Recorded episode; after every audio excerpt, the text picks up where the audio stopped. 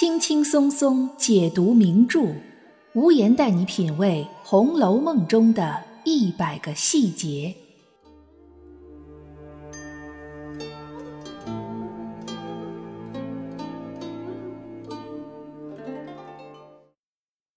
品读细节之美，发现别样红楼。大家好，我是暗夜无言，欢迎您收听原创节目《红楼梦》中的一百个细节。《红楼梦》里有许多红楼女儿的群像描写段落，相比之下，有男性群像段落的描写却比较少。这是因为《红楼梦》的男主角虽然是贾宝玉，但实际上却是一本以女性形象为主的小说。不过，其实贾宝玉作为男主，除了会出现在每一次红楼女儿的聚会上之外，他也有一些自己在大观园之外的社交活动。比如说，第二十八回冯子英请客，就是一次很典型的男性群像段落描写。在这一段描写上，我们见证了薛蟠的粗俗，也见证了贾宝玉和蒋玉菡之间缘分的开始，并为后文宝玉挨打埋下了伏笔。那么，除了这些之外，这一段并不算亮眼的男性群像描写，还给我们揭示了哪些细节呢？本期节目，我们就一起来品读一下。这一回，宝玉他们聚会的地点在冯子英家。这个聚会从开始描写就透着一股和红楼女儿聚会截然不同的气息。我们想想，红楼女儿聚会都在做些什么呢？菊花诗、螃蟹宴、烤鹿肉、卢雪庵连诗起红梅，亦或是抽花签。这些活动无不透露着高贵、浪漫、雅趣，非常符合红楼女儿的气质，也是独属于大观园的美好氛围。但一走出大观园，一切显然就不一样了。冯子英用来迎接宝玉的，一是许多唱曲儿的小厮，二是唱小旦的蒋玉菡，三是锦香院的妓女云儿。请大家注意这里。这是曹雪芹对细节的一个极其精准的把控。在封建社会，贵族阶层虽然把持着绝大多数的社会资源，但碍于时代的限制，其实封建贵族所能够参与的娱乐项目，在我们今天看来是很有限的。贵族男性，尤其是年轻男性，生活中主要有两大领域的业余活动，一个是出城的活动，比如可以去打猎、郊游。踏青，一个是进城的活动，比如在室外可以参与像蹴鞠这样的体育运动；而在室内，贵族男性最主要的娱乐活动就是赌博、吃酒、逛青楼以及听曲儿。可以这么说，听曲儿甚至可以称得上是占据贵族男性娱乐生活的半壁江山。毕竟，赌博、吃酒的时候需要听曲儿。逛青楼的时候，更可以一边吃酒一边听曲儿，这样我们就可以明白为什么冯子英要如此迎接宝玉。那些唱曲儿的小厮应该是冯子英自己家里培养的。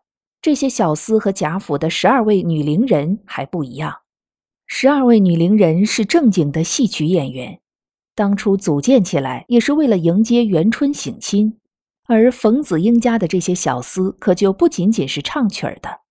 估计他们还承担着其他重要的工作任务，具体可参见贾珍在天香楼聚众赌博的时候，那些陪着的小厮所做的工作，你懂的。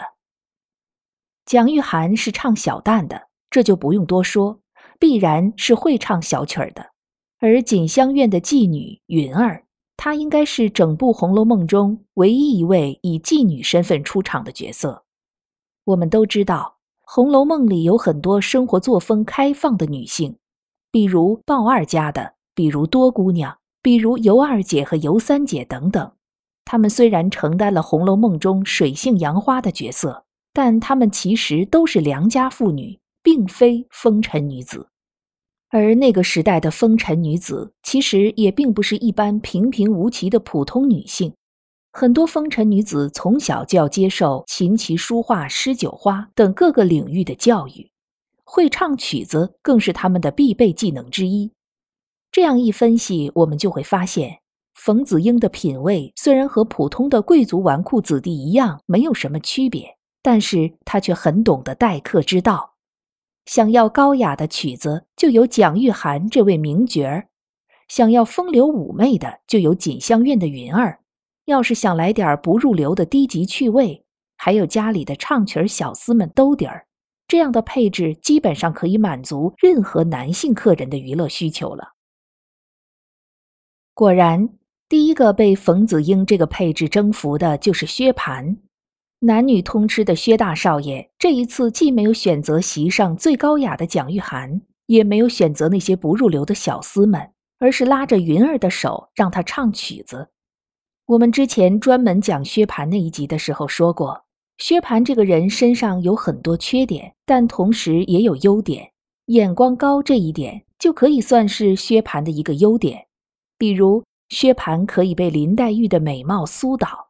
也可以一门心思追求柳香莲，而这位锦香院的云儿，虽然书里并没有交代她是否是锦香院的头牌，但介于她可以自由地从锦香院出来，进入冯子英府里陪客人，我们便可以猜测到她在锦香院是有一定的地位的，至少是属于头部妓女的范畴。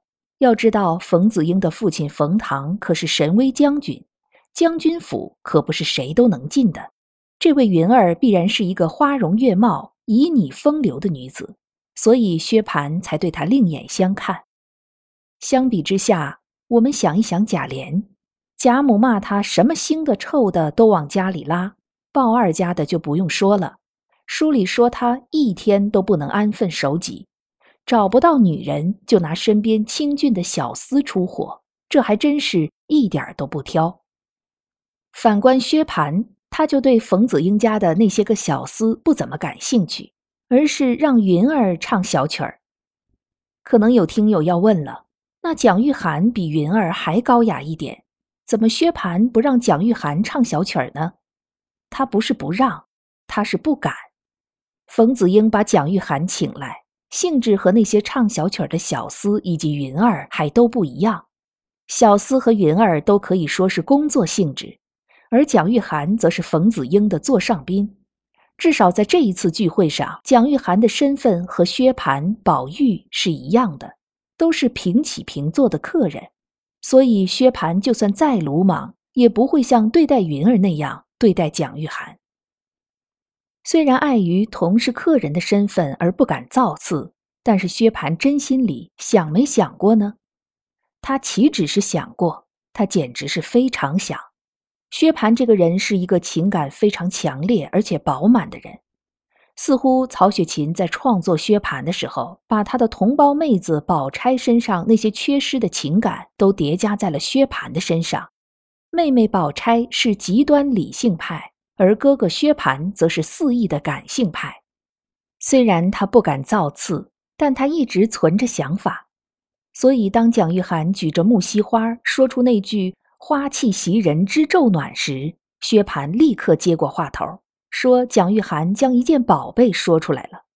袭人是宝玉的首席大丫头，那可不是一件宝贝吗？如果不是薛蟠，没有人会接蒋玉菡这个话。即使大家都知道宝玉身边有个袭人，估计也没人会在这种场合提出来。宝玉自己也不会提，只有薛蟠。”口无遮拦，又特别想和蒋玉菡套近乎，所以这话由他来说是最合适不过。可让薛蟠万万没有想到的是，自己的这句话却给了宝玉和蒋玉菡一个近距离接触的机会，也同时埋下了未来蒋玉菡和袭人结合的伏笔，真可以说是给他人做了嫁衣裳了。不过有意思的是，其实这里面也并非完全没有属于薛蟠本人的衬语。蒋玉菡在说出那句诗的时候，手里拿着的是木樨，木樨花其实就是桂花，而那个未来闹得薛家人仰马翻的人，正是夏金桂。这是此时只知道喝酒听曲儿的薛蟠打破头也想不到的吧？在蒋玉菡说出那句“花气袭人知昼暖”之前，他还说了女儿悲愁喜乐四件事儿。其实他在说这四件事儿的时候，已经很明显是在说袭人了。我们来看一下他是怎么说的：“女儿悲，丈夫一去不回归。”袭人虽然一直没能成为宝玉名分上真正的妾室，但她很早就已经以宝玉的妾室自居，在她心里，宝玉就是她的丈夫。未来的某一天，宝玉一去不返，只留下袭人一人独自伤悲。女儿愁，无钱去打桂花油。袭人当年虽然是因为父病家贫而被卖进贾府，但实际上。他自从进了贾府，便没过过一天苦日子，吃的、穿的、用的，恐怕比外面中等人家的小姐还要好。可是未来的某一天，他却要面对生活上一百八十度的转变，要面对真正的贫穷和困苦。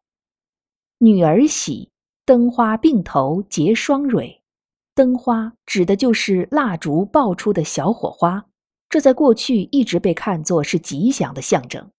袭人的幸运就在于，她未来的命运会有一个转折点。虽然失去了一个宝玉，却还有一个蒋玉菡在等着她。结双蕊，也就是两个人会结为夫妻。女儿乐，夫唱妇随真和和。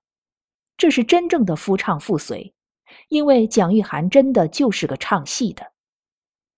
以袭人的品性和蒋玉菡对宝玉的情分。未来这两个人的婚姻生活一定是很和谐的。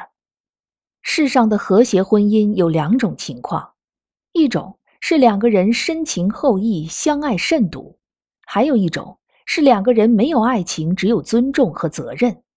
至于蒋玉菡和袭人属于哪一种，无言觉得多半是后者吧。很快，这场在冯子英家举办的聚会来到了最高潮的阶段。也就是宝玉出去解手，蒋玉菡跟了出来。书里的意思是，蒋玉菡之所以跟出来，是因为要和宝玉解释一下，他不是故意要提到袭人的。这个很明显，不过就是个借口。袭人又不是妻子，有什么不能提的？再说，蒋玉菡又不是故意的，不知者不罪。其实，蒋玉菡之所以跟着宝玉出来，很大程度上就是为了能和宝玉私底下说几句话，而宝玉也必然不会放过这么好的机会，马上拉着蒋玉菡的手，先是解下玉珏扇坠送给蒋玉菡，然后又在蒋玉菡的提议下互换了汗金子。这里头，宝玉固然是十分主动的，而蒋玉菡的态度也非常积极，可以说是两个人两厢情愿，一见倾心。特别是蒋玉菡在将汗金子给宝玉时说：“这汗金子是昨天北静王刚给他的，如果不是宝玉是别人，他是绝对不会送的。”表面上，曹雪芹一直在写互换东西、互赠东西。秦可卿葬礼的时候，北静王送给宝玉吉林香珠，北静王送给蒋玉菡茜香国的大红汗金子，北静王送给宝玉全套的蓑衣斗笠。宝玉送给蒋玉菡扇坠子、汗金子，蒋玉菡送给宝玉汗金子。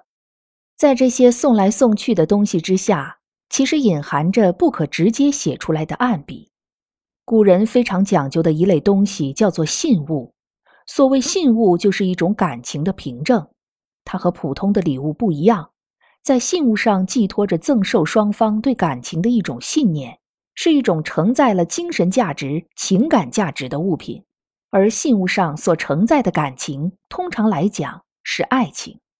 比如宝玉挨打之后，支开袭人吩咐晴雯去给林黛玉送一块用过的旧帕子，这其实就是一种信物。而封建社会男女之间互赠信物是被明令禁止的，因此在行事的时候便只能私相授受。但与此形成对比的是，男性和男性之间反而显得大胆了不少。当然，这又是另外一个耐人寻味的话题了。本节目是《红楼梦》中的一百个细节，欢迎您在评论区或者听友圈留言。欢迎您订阅关注本专辑，为专辑进行五星好评，也欢迎您为节目打 call 打赏来支持主播的创作。本节目由喜马拉雅出品，独家播出。我是暗夜无言，让我们相约下一期。